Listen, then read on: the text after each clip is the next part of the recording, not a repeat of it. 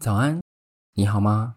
我是彤彤，欢迎收听彤彤爱看书书说社会这个频道，让我用书中的故事带你同理世界的大小事。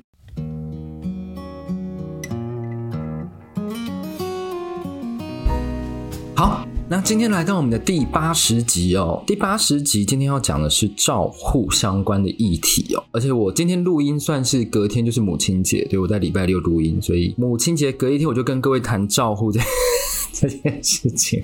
照护这件事情，我觉得是人生中你 maybe 应该都有可能遇到的。其实啊，人嘛，在生老病死，就是生命都会经过的所有阶段。你一定会遇到病和老这样子并行而来的时候，那有时候不是你，有时候是你的亲人。这个时候就很仰赖家人的照护。根据台湾行政院的统计，截至到二零一九年止，未满十五岁的幼年人口及十五到六十四岁的青壮年人口，分别占总人口的十二趴到七十趴。可这样乍听下来，其实诶好像蛮多，大概有八十二趴，但其实是我们的六十四岁以下的人口持续比例在下降。然后，六十五岁以上的老年人口占总人口的大概十八趴左右，比例正在逐年上升。其实等于是算是每五个人里面就有一位是六十五岁以上的年长者。同时，我们再来看日本，根据日本总务省的统计，二零二二年日本的老年人口数也创下历史新高，六十五岁以上的人口已经突破了三千六百二十七万。这数字是什么概念？它占了日本总人口的百分之三十，百分之三十哦，等于是说每三个到四个人里面就一个是六十五岁以上的老年人，所以使得日本成为全世界老年人口比例最高的国家，远高于什么？第二名的意大利二十四趴，第三名的芬兰。其实我也是查了之后才发现，诶，意大利的老年化人口也是蛮高的。但我们今天其实不是要讨论说哇，人口老化，然后对经济发展的影响，而是我们要来讨论说，这样的现实会导致老人照护问题越来越多，以后应该是会非常普及，大家都在讨论这件事情。那这一本书呢，就算是台湾的先行者日本，由每日新闻的大阪社会采访组在二零一四年写成的《无人知晓的房间》。那因为是二零一四年写成的，所以里面的统计数据比起现在来讲，其实低得多。但是我们今天要探讨的，比如说哇，数字代表了什么意义？今天要探讨是案子里面的案子，照护引起的事件是多么让人诶，原来我们以后也有可能遇到。所以透过我们知道这些潜力的时候，我们就可以发现哦，我们该怎么预防。而且啊，我其实，在读的时候，我会想说，我老年应该是。竞争很激烈，对啊，因为现在的青壮年人口到七八十岁的时候，就是这一群人到七八十岁啊，所以那个时候老年人口会变最多，然后青壮年人口会渐渐变少。我就想说，好啦，就是你先听这一集的话，你就是可以知道说怎么预防，你未来是怎么会遇到什么样的困境，你应该要先怎么卡位。没有啦，我觉得先卡位也是一种，你知道，也是一个非常重要的事情。好，一样是分三个标题哦。第一个标题叫做“混着泪水的凶手”。第一段的其实非常重要的议题是在于说照护杀人，而且我们其实举凡听到需要被照护的人，其实不光是老年人，长期那些本来有生病然后瘫痪卧病在床的人，他也会需要照护。所以这里就要跟各位分享书中举出的日本的社会真实案件，以及他们面对怎么样的刑责，对，刑责。而且先跟各位说，这样的案件其实你只有加害者可以采访。好，我们来看案例一。案例一呢，主角叫做木村茂，然后他的妻子叫幸子。他其实就是非常典型的日本家庭哦。结婚后，男性就外出工作，然后家务啊、孩子的教育全部都落在女性身上。就这样子，然后一路一路过了大概二三十年后，然后木村先生开始退休，然后就会跟妻子开始享受退休生活。然后孩子因为都大了嘛，就出去了，所以这就是非常典型的日本男主外女主内。然后一到退休之后，孩子出去之后，两个就开始享受退休生活。但是好景不长，杏子那时候被诊断出罹患的失智症，而且之外，他还并发了帕金森氏症。这两样其实都是神经退化的疾病哦。然后我查了一下，据统计，百分之二十到三十的病患会合并失智症。就比如说你得了帕金森氏症之后，你就会渐渐的得到失智症。而且你只要是罹患帕金森氏症，大概十年后，你患失智症的几率会比一般人高出许多。那它会有什么样的症状呢？第一个，除了我们提到的记忆力衰退呀、你有时候记不清清楚 A B C D E F G 或 B P M F，病情加重之外，失智症还会导致大小便失禁。那想说大小便失禁不是包尿裤就好吗？其实也没有那么简单。的原因是什么？大家不知道有没有看过一部电影？然这部电影我非常喜欢，是有茱莉亚·摩尔演的，她是 Still Alice，她就在演早发现的阿兹海默症，她会有什么样的症状？其中有一幕，哎，我这边会有点爆那一部片的雷，但就是一小段而已，所以你应该也不会太介意吧？对，她其中有一幕，茱莉亚·摩尔一直找不到厕所。一直找不到他，他忘记厕所在哪里。他从楼上走到楼下，再从楼下走到楼上。然后老公看他，想说他要干嘛？结果茱莉亚·摩尔就尿在自己的裤子上，就尿在自己的裤子上，因为他忘记厕所在哪里。这个其实是你去看，你就发现他把我们的文字具象化之后，是非常触目惊心的一段事情。当然，茱莉亚·摩的演技很好，这也是你知道一个 plus。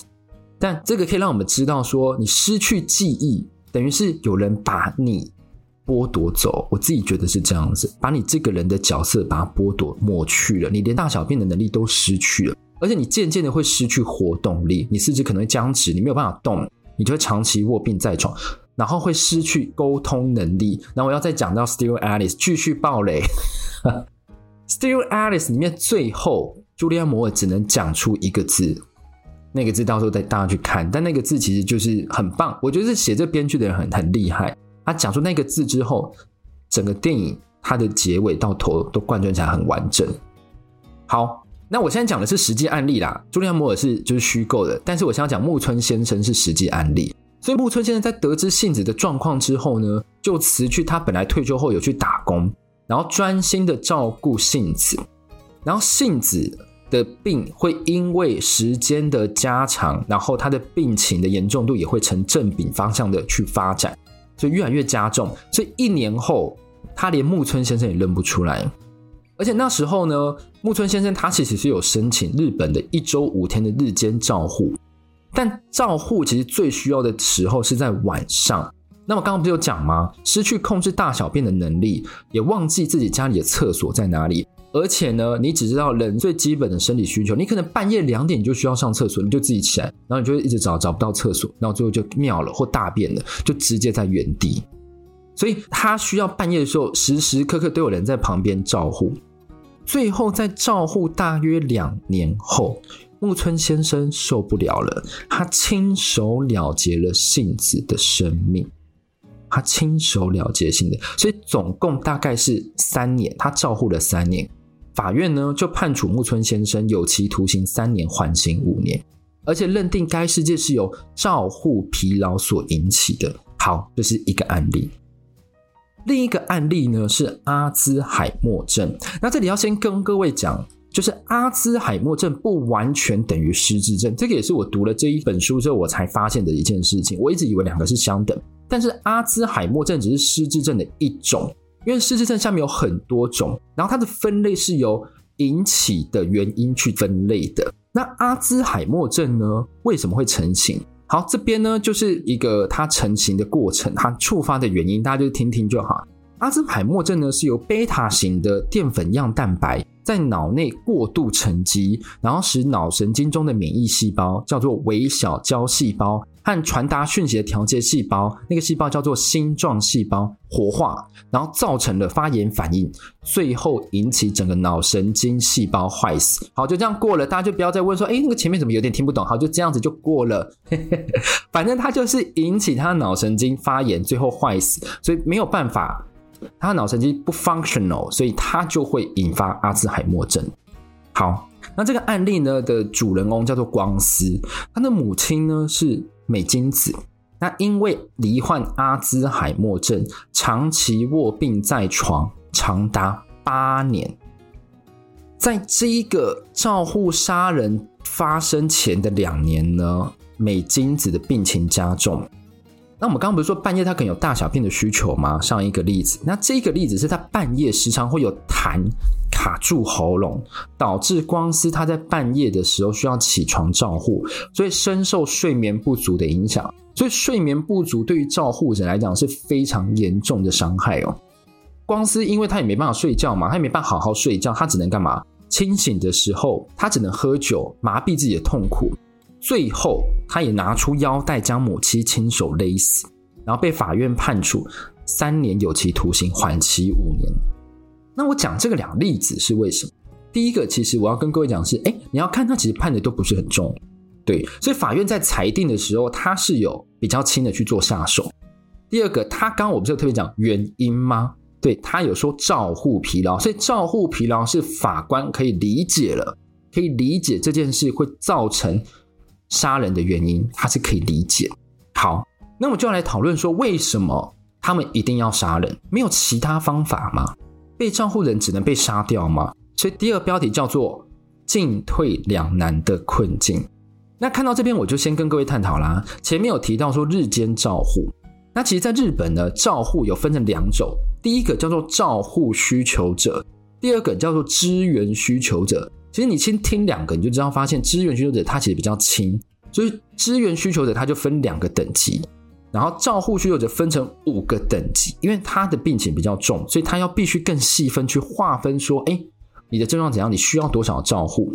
那支援需求其实多半是家属就自己能完成日常事项了，但照护需求呢，必须要经过我们刚刚讲的。问题行动做出进一步分类，而且数字越大，代表你所需的照护就越大。前面提到的木村茂和杏子呢，它是从原本的照护一级一开始，然后加重之后变成照护四级，而这级数通常是由医生去做判定。那既然患者如此严重，为什么不直接将照护者送达照护机构呢？所以我们就来探讨哦，为什么他不行？你为什么不送去？你让自己加深这么多压力，然后你也没办法照顾来，最后你居然杀死人家，你还让自己背了刑责。那这边有几个我从书中看到我归结出来的原因是什么？第一个很明显的，大家一定想到供需失衡。在刚刚我们讲到的木村茂，他所案发的地点是在姬路市，那姬路市应该是在兵库县的附近。当时市内呢，总共有四所提供入住照护保护机构，那是公营的。然后木村先生就是去询问啊，他发现他问了之后，负责人就回答说啊，后面还有一百多人在排队啦，你可能要等。这是很多人，这个不像是你去餐厅然后吃饭然后等下一个，没有，你一定要等到那个人住的期满之后，或者是他过世之后，你才有办法替补下一个。而且据统计，全日本总共有五十万人在等待空床位，五十万人在等待空床位。人口老化的速度，机构的数量完全跟不上，而且除了机构数量跟不上之外呢，员工的人手不足，其实也是一大主因哦。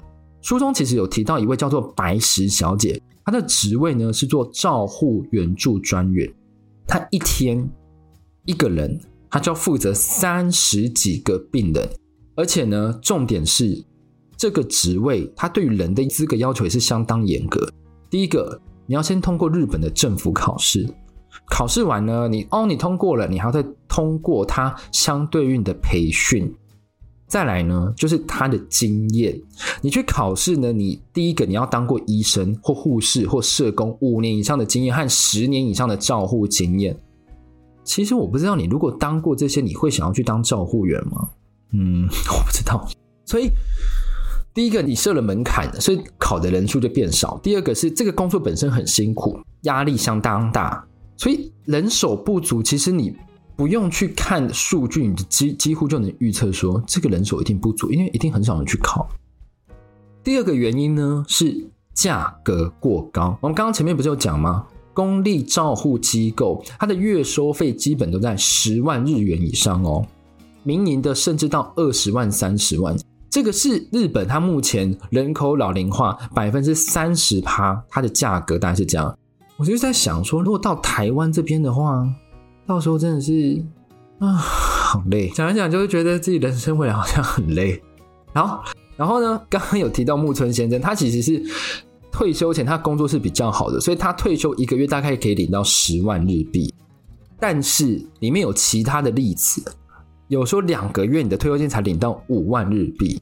所以如果你只有退休金没有其他收入的话，你一家人可能会因为这一项负担而全部被压垮，因为价格真的很高。然后你如果没办法照顾你要工作的话，你只能送去，你等于是非常努力的工作，然后把钱拿来照顾需要照顾的亲人。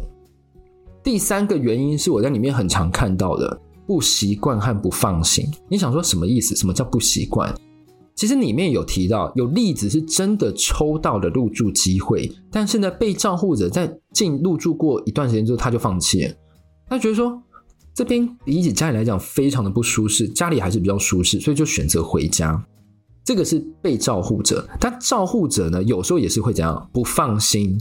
因为他不放心自己的家人被集中在比如说好几百人的机构里面，然后他不确定他是不是会得到很完美的照料，所以呢，他就觉得说应该要我自己照顾才有办法，就是非常细心的呵护嘛。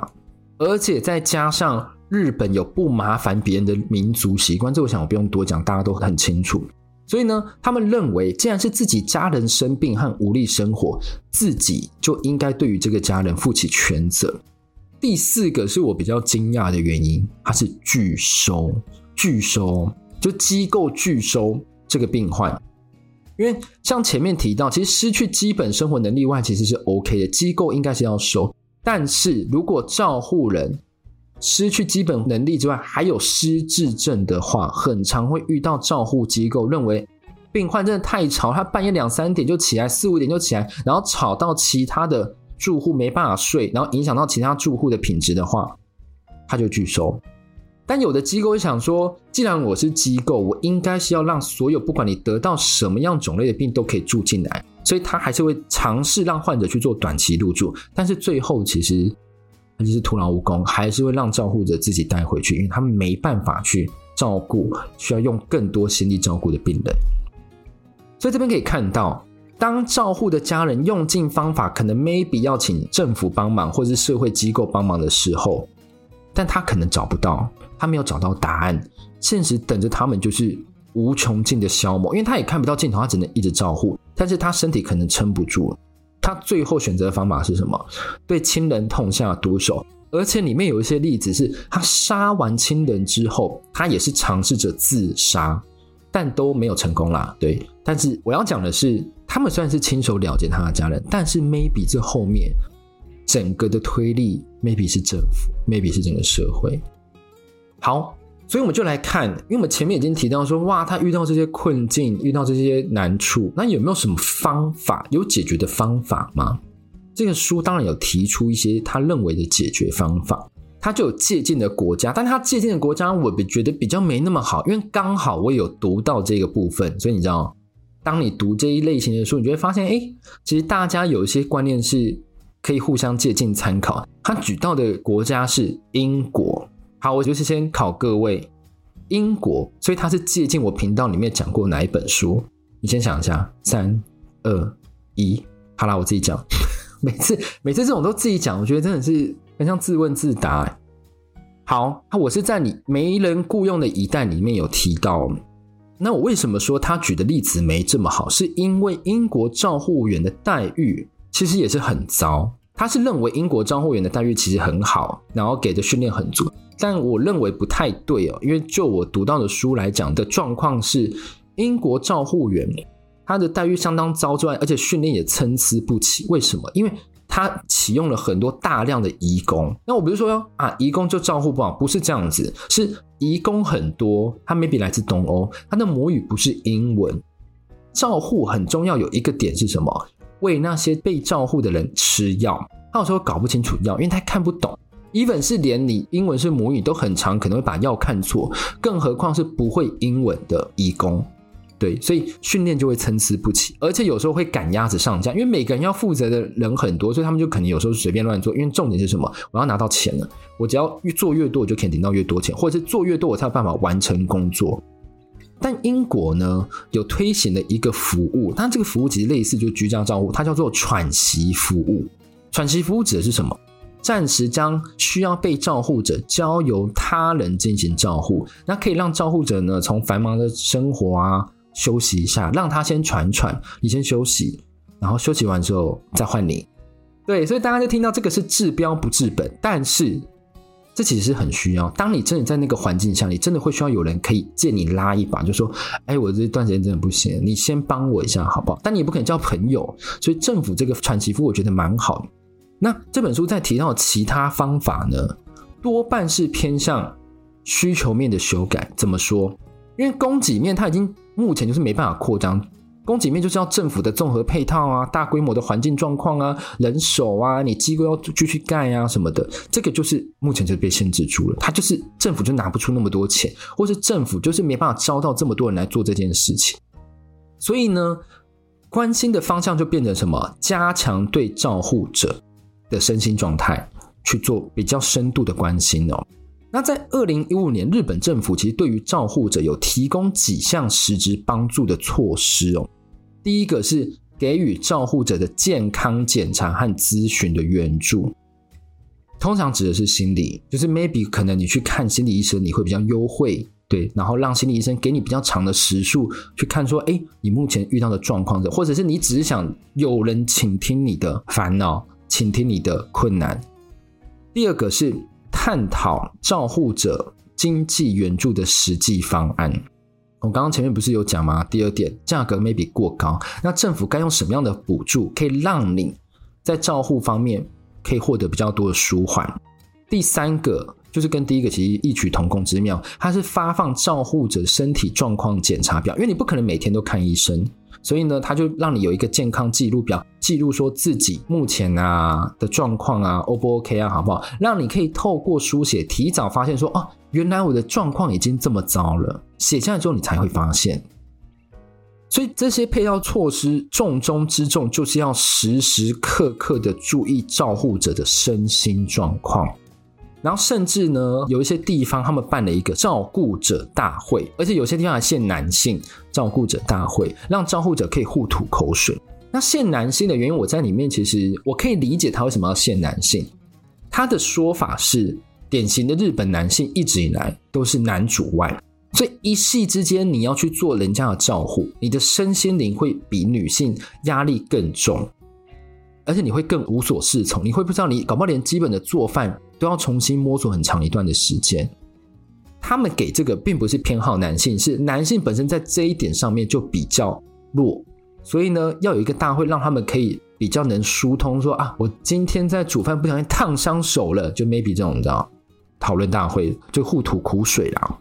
但是呢，就是在我看来，这些方法大概就是顶多到治标，而且可能也不到治标。